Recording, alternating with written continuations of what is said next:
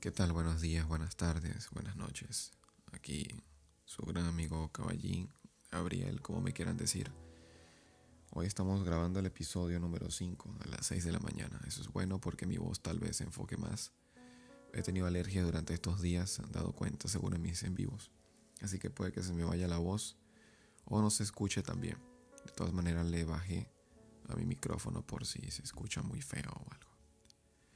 Mi podcast sigue un patrón que es los capítulos de mi libro, pero esta vez nos adelantamos al último capítulo de mi libro, siendo el quinto episodio de este podcast. Es sobre los casi algo no lastima.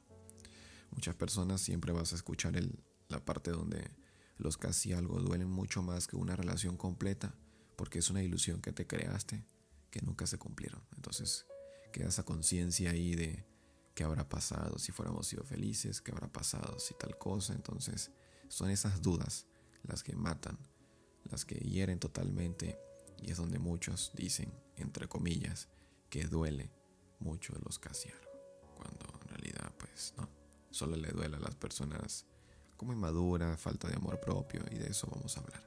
Primero les voy a leer el libro, de ahí luego yo les saco el análisis. Así hago en la mayoría de los episodios por si no lo sabían. Así pueden entender directamente al grano lo que van a hacer, lo que les va a ayudar. Y luego yo les doy análisis, ejemplos, opciones, soluciones, mucho más de lo que en mi escritura no puse. Esto de levantarse temprano aquí con unas galletitas, un café, me está gustando. Pero como extraño dormir. ¿A ti te gusta dormir mucho o te gusta dormir poquito? Igual no te voy a escuchar, pero bueno. ok, empezamos los casi algo no lastiman. Es el episodio, el capítulo, perdón, número 115. Como subtítulo le puse, eres tú quien se hunde con el barco. Eso fue lo que les dije anteriormente. Tú solito, eres el que te hunde. La otra persona que fue tú casi algo no te lastimó. Fuiste tú. Por eso eres tú mismo quien se hunde con el barco. ¿Te has preguntado por qué algunas personas parecen sufrir más por un casi algo que por una relación formal? La realidad es que el problema no está en el casi algo en sí, sino en las ilusiones que nos creamos al respecto. Este tipo de relaciones suelen seguir un patrón similar. Te conoces de forma habitual, te encariñas rápidamente y en poco tiempo aparecen los te amo. Sin embargo, una de las dos partes suele terminar la relación sin explicación. Bueno, lo que supuestamente iba a ser una relación, ¿no? Lo que para muchos es más doloroso que una ruptura formal. Pero ¿por qué sucede esto? Es difícil de explicar, pero lo cierto es que los casi algo son impulsos repentinos del amor. Cuando estamos muy lastimados por ese pasado, o somos muy débiles, o cualquier mínimo contacto perfecto que esa nueva persona tengan con ustedes, hace sentir que han encontrado a su alma gemela. Pero la realidad es que nunca fue, ni tú casi algo, ni mucho menos un amor real. Eso es muy contradictorio. Es más bien una obsesión a escondidas o una persona que nos hizo pensar ser nuestro apoyo para sanar un pasado oscuro. Entonces ya sabes, son ilusiones, te vuelves débil, tal vez por tu pasado, tal vez por una relación que no se completó, entonces estás necesitando amor, pensando que lo vas a encontrar en la otra persona. Luego de todo eso que se acumula, llega a ese casi algo, no llegan a nada porque ya lo estoy explicando. Tú no estabas amando a esa persona, es solamente una ilusión de completar lo que el otro, la otra persona no logró en ti.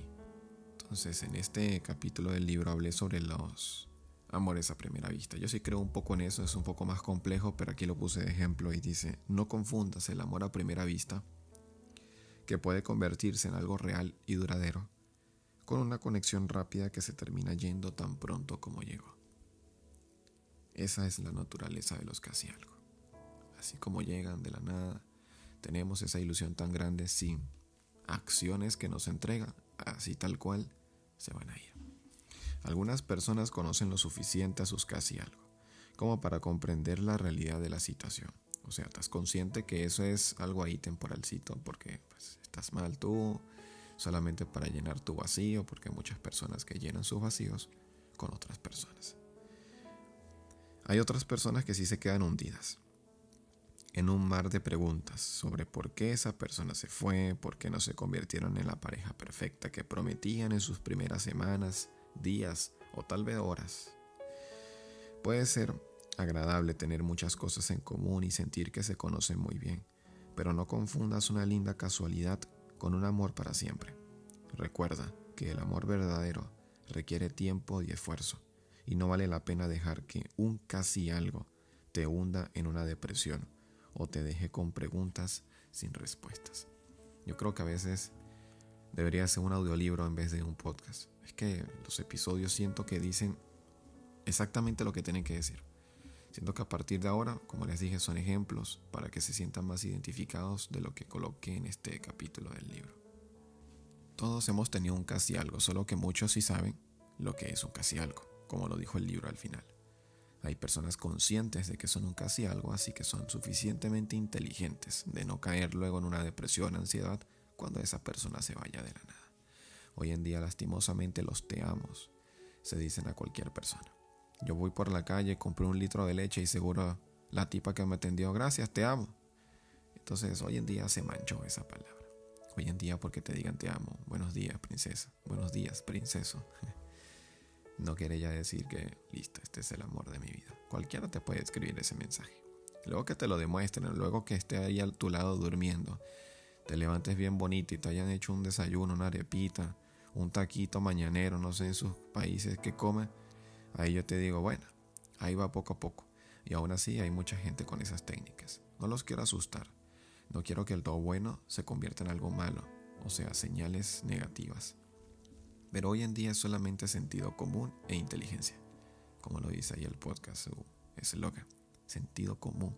Tú llegas a tener sentido común e inteligencia y listo. Vas a sufrir porque obvio, cuando uno se enamora, pues se pone ahí un poco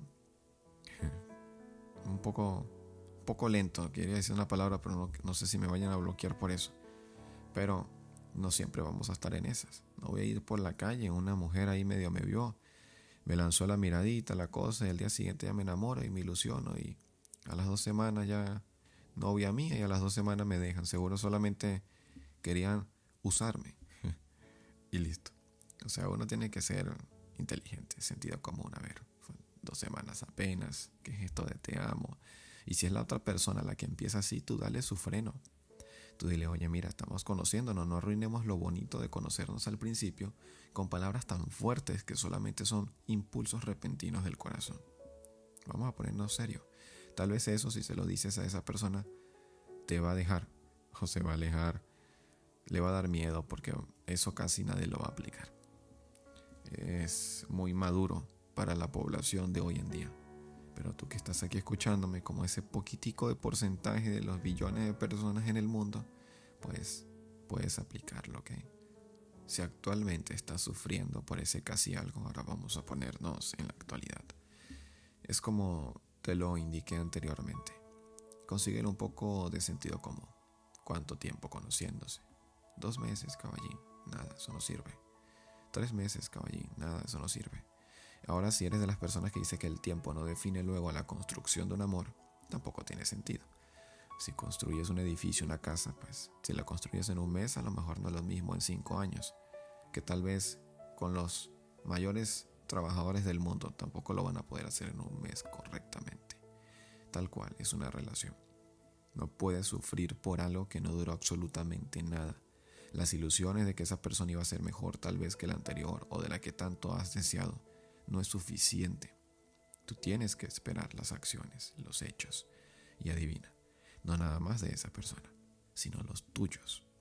Tú puedes sentir mucho y tal vez esperas que te den tanto, pero tú lo haces, te sale de manera natural o de manera forzada porque sientes que la otra persona se adelantó. O al contrario, puedes sentir esa persona tal cual lo que yo te dije a ti. Es un es una rotación. Es algo muy complejo porque cada caso va a ser distinto, pero como también lo dijo el libro, es un patrón muy común que la las personas suelen hacer en ese punto de relaciones temporales de casi algo y esas cosas. Muy gracioso cuando estoy en mis en vivos que muchas personas me dicen, llama a mi ex casi algo. Eso no tiene sentido. no fue nada tuyo. el ex casi algo no existe. Pero todavía hay gente sufriendo porque veo que son ex casi algo de dos años, un año y medio, y ahí andan queriéndolo buscar, escuchar su voz antes de lanzarse un edificio. O sea, no sé, no sé qué quieren hacer con sus vidas, pero es muy complejo eso también. Y ahí es falta de amor propio, inteligencia, toma de decisiones, etc. Así que si estás sufriendo ahorita por esa persona, que es prácticamente o lo consideras como un casi algo, define los puntos, ¿ok? ¿Cuánto tiempo llevamos? ¿Qué hemos hecho de bueno? ¿Qué hemos hecho de malo? Eh, ¿Se siente fuerte la relación? Si mañana le dicen un chisme mío inventado, ¿me va a dejar? Pues sí, pues no. Tenemos planes, estamos en los mismos rumbos de vida. Me demuestra, demuestro lo que decimos, lo que sentimos. Ok, vamos bien no es un casi algo, ya es una relación que se está formando. O sea, algo que es conociéndose, pero casi algo como tal, no. Porque se pueden estar conociendo si en cualquier momento se arruina la relación o ese intento de tener una relación. Por eso los casi algo, esa palabra no deberían de agregarla mucho. Obvio, hoy en día lo hacen ya por fama, presión social o un término, ¿no? Como otros que existen. Pero no lo aplique de esa forma tan directa. Ya hablé entonces de si estás sufriendo actualmente, ya te puse a reconocer, ¿no? Si eres una persona que puede que le pase, o eres una persona que acaban de dañar, tienes que tener mucho cuidado.